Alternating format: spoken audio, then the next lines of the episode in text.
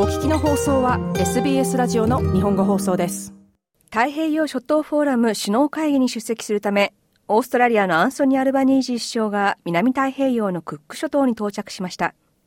今年の首脳会議の議題は気候や地政学上の問題そして地域への脅威という逆風の中で太平洋の島諸国が団結を強めることにあります。オーストラリアとニュージーランドは近年外交上のフォーカスを自国の周辺地域に移しておりその一環として太平洋諸島フォーラムへの関わりを強めています。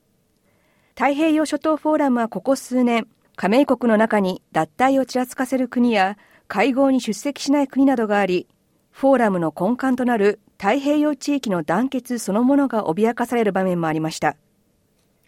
今年のフォーラムは10日まで行われます。アルバニージ首相は訪問していた中国から直接会場となるクック諸島のラロトンガに向かい8日に到着しました首相は太平洋地域の他の首脳を家族だと表現しまとまりを強調しています太平洋諸島フォーラムで大事なことの一つは、昨年の声明で取り上げましたが、地域における安全保障上の利益に気を配る太平洋の家族の重要さです。もちろんこの家族は主権を持つ国で構成されています。ですから私たちはそれぞれの主権を持った国が自ら決定を下す権利を持つということを尊重します。アルバニージ首相でした。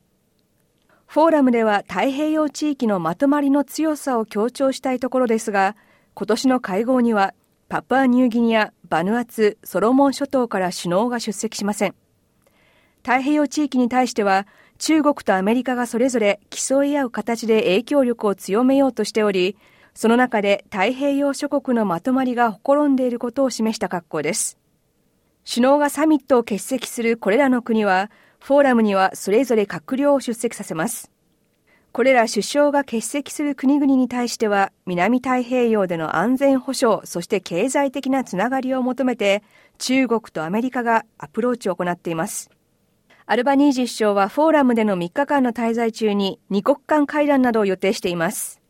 議題に上がるとみられるのは、気候変動や地政学的な課題、そして東京電力福島第一原発の処理水海洋放出などの問題です。安全保障についても、中国とソロモン諸島が関係を深めていることなどについて話し合われる見通しです。オーストラリア国立大学太平洋学部のグラーム・スミス氏は、台湾に対する中国からの圧力に触れ、太平洋の島諸国が団結することは必要不可欠だと指摘します。今後数年で最も起こりうる紛争は台湾をめぐるものだと考えられています。その場合、太平洋の北側の島諸国はまさに紛争の最前線に立たされることになります。中国が台湾を支配しようとすれば、アメリカは太平洋の北側を通って台湾に向かうことになります。スミス氏でした。今年のフォーラムでは気候変動に対して一段の行動を起こすよう求める声が加盟国の首脳から上がっています。バヌアツとツバルはそれぞれ新たな化石燃料の生産に反対しています。気候変動の活動家、シンシア・フニウフ氏は、海面の上昇や異常気象の頻繁な発生といった出来事は、気候変動がもたらす影響を非常に個人の生活に直結するものにしていると語ります。私はソロモン諸島で育ちました。今、あちこちを訪れると、すでに引っ越しを余儀なくされた人がいます。これは気候危機ですが、それと同時に人権の危機でもあります。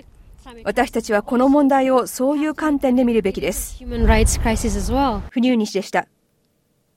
オーストラリアはこれまでに国内での二酸化炭素の排出量を2030年までに2005年の水準から43%減らし、2050年までにはネットゼロを達成することを目標に掲げています。